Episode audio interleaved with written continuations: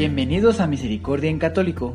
La finalidad de este podcast es compartirte la insondable misericordia de nuestro Señor Jesucristo, apoyándonos de literatura de santos como la biografía y diario de Santa Faustina, testimonios, temas para poner en práctica día a día para el crecimiento a la devoción de la Divina Misericordia. Comenzamos. Jesús, yo confío en ti. Bienvenidos a Misericordia en Católico una vez más. Ya sea que lo estés escuchando a través del podcast o a través del canal de YouTube, sean bienvenidos, queridos hermanos, queridos hermanas, queridos hijos de Dios.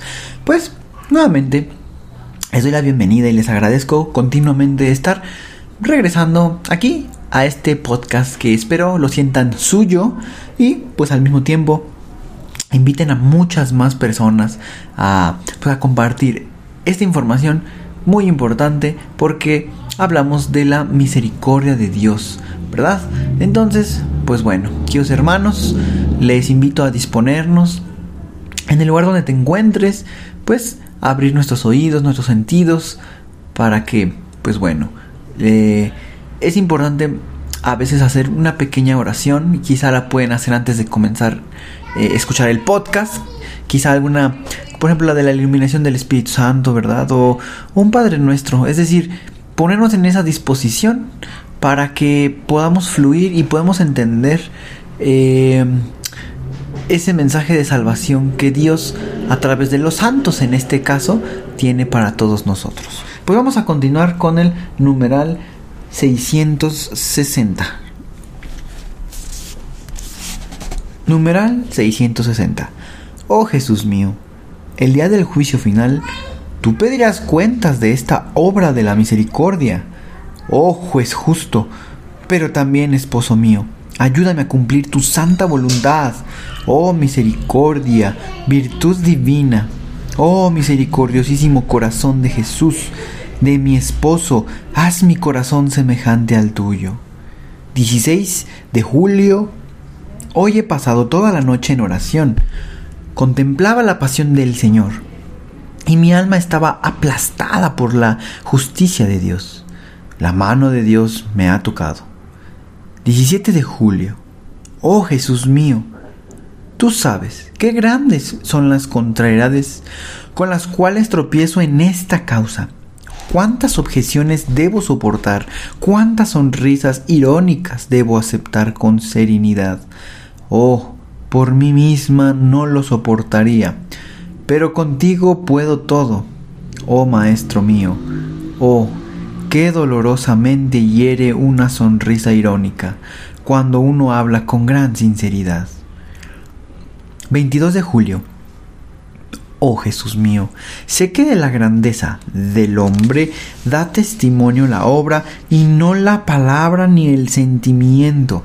Las obras que han brotado de nosotros, éstas hablarán de nosotros. Oh Jesús mío, no me dejes soñar, sino que dame el valor y la fortaleza para cumplir tu santa voluntad. Oh Jesús, si quieres dejarme en la incertidumbre, aún hasta el fin de mi vida, sea bendito por ello tu nombre. Oh Jesús mío, cuánto me alegro de que me hayas asegurado que esta congregación surgirá ya no tengo más duda en esto, ni una sombra, y veo la gran gloria que dará a Dios. Será un reflejo del mayor tributo que tiene Dios, es decir, la divina misericordia.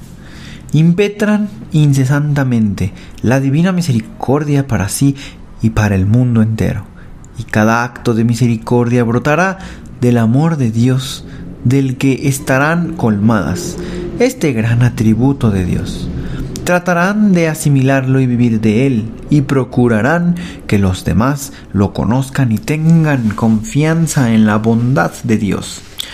Esta congregación de la Divina Misericordia será en la iglesia de Dios como una colmena en un magnífico jardín escondida, silenciosa. Las hermanas, como abejas, trabajarán para alimentar con miel las almas de los prójimos y la cera fluirá en honor de Dios. 29 de junio de 1936. El padre András me recomendó hacer una novena según la intención de conocer mejor la voluntad de Dios. Recé con fervor, agregando una mortificación del cuerpo. Al final de la novena recibí una luz interior y la seguridad de que la congregación surgiría y que era agradable a Dios. A pesar de las dificultades y las contrariedades, en mi alma entró una tranquilidad absoluta y una fuerza desde lo alto. Conocí que a la voluntad de Dios nada se opondría, nada la anularía. Comprendí que debía cumplir esta voluntad de Dios a pesar de las contrariedades, las persecuciones, los sufrimientos de todo tipo, a pesar de la aversión y el temor de la naturaleza. Comprendí que toda aspiración a la perfección y toda la santidad consisten en cumplir la voluntad de Dios. El perfecto cumplimiento de la voluntad de Dios es la madurez en la santidad. Aquí no hay lugar a dudas. Recibir la luz de Dios, conocer lo que Dios exige de nosotros y no hacerlo es un gran ultraje a la majestad de Dios. Tal alma merece que Dios la abandone completamente. Se parece a Lucifer, que tenía una gran luz y no cumplía la voluntad de Dios. Una misteriosa calma entró en mi alma mientras contemplaba que a pesar de las grandes dificultades siempre seguí fielmente la voluntad de Dios, conocida por mí. Oh Jesús, concédeme la gracia de realizar tu voluntad conocida por mí.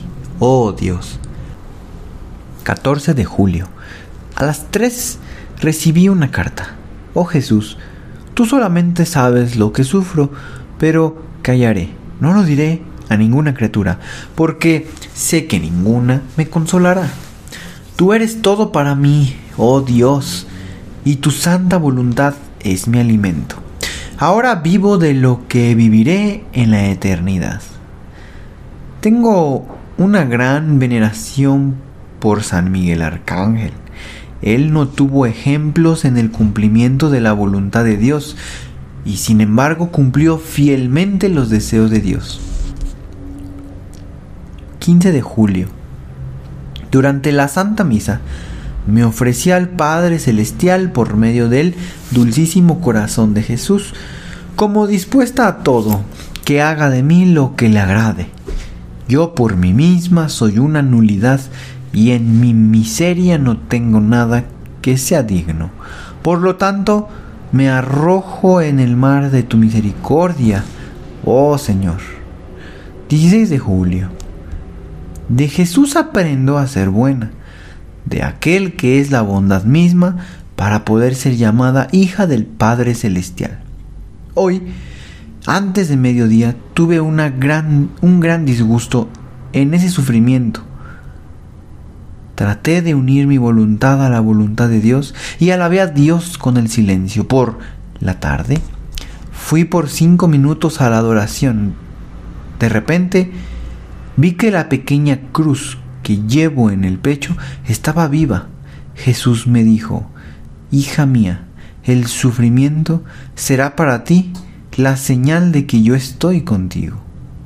Después de estas palabras, una gran conmoción entró en mi alma. Oh Jesús, mi maestro y mi director espiritual, yo sé conversar solamente contigo, con nadie más. Es tan fácil el coloquio como contigo, oh Dios. En la vida espiritual siempre me tendré de la mano del sacerdote. De la vida del alma y sus necesidades hablaré solamente con el sacerdote. Pues bien, queridos hermanos, hemos avanzado un poco más y debo decir que mientras íbamos, bueno, el día de hoy en estos numerales, hubo una parte que como que quedó anclada mi imaginación o mi mente para poder ahora conversarlo con ustedes. Pues hubo una parte, ¿verdad? En donde Santa Faustina dice que que, bueno, que qué tan dolorosamente hiere una sonrisa irónica cuando uno habla con gran sinceridad. Y pues bueno, es muy posible, queridos hermanos, que muchas veces se nos pueda presentar esta situación en particular. Exactamente igual, es decir, que nosotros estemos hablando con sinceridad y quizá podemos nosotros distinguir pues alguna risa, ¿verdad? Como dicen por ahí, irónica o, que, que, molesta, por alguna razón es molesto, ¿ah? Sobre todo quizá porque a lo mejor lo que estamos diciendo es para bien de los demás o, o simplemente estamos dando una información verídica. Pero ese pequeño detalle. Y normalmente, quizá a ustedes les ha pasado, que en ese momento perdemos quizá un poco el control. Y nos enganchamos en ese juego que no nos lleva a nada. O sea, es decir, en el juego de, de caer en la molestia. Y entonces perdemos ese rasgo eh, divino, por decirlo de alguna manera. Es decir, nosotros estamos bien, nos, yo lo llamo picar, ¿verdad? Nos pican con esa situación, caemos en la molestia y nos perdimos. Ya empezamos que a discutir y todo ese, todo eso, ¿verdad? Entonces, no necesariamente siempre puede pasar así. Muchas veces, o por lo menos personalmente, me cuesta mucho trabajo quedar en silencio. Sobre todo porque quizá yo sé que estoy haciendo eh, lo correcto. Y las personas pueden transgiversar o modificar la esencia con la que cada uno de nosotros está exponiendo quizá pues esa verdad y es donde cae uno en la molestia y lo más fácil pues es hablar. Cuando quizá lo más fácil podría cerrar eh, sería cerrar la boca verdad sin gastar energía ni saliva ni nada. Pero hay que estar muy atentos queridos hermanos porque también más adelante Santa Faustina dice que cuando nosotros conocemos la voluntad de Dios y no la hacemos eh, es, es, un... Em, eh, lo marca como un agravio. Estoy buscando exactamente dónde quedó para poderlo eh, compartir con ustedes. Exactamente. Dice, tal alma, la, mm, digamos, eh, dice, conocer lo que Dios exige de nosotros y no hacerlo es, una, es un gran ultraje a la majestad de Dios. Tal alma merece que Dios la abandone completamente.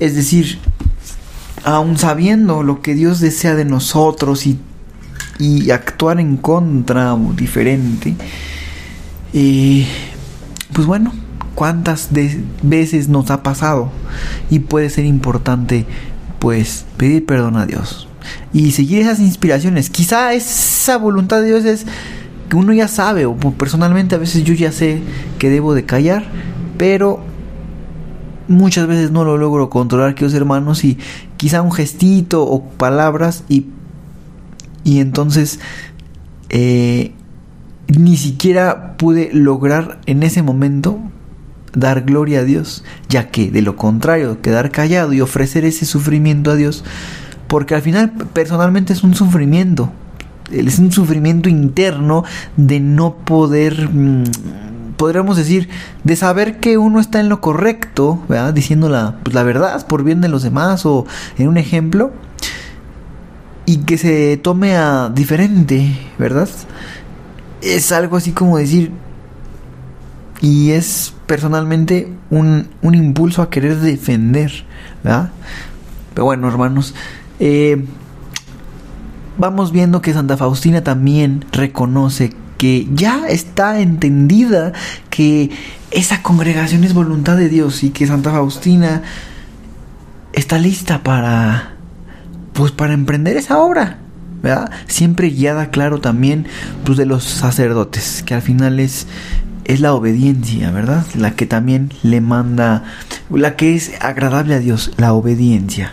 Pues queridos hermanos, espero que con esto hoy haya enriquecido eh, ah, pues ese granito para esta próxima semana.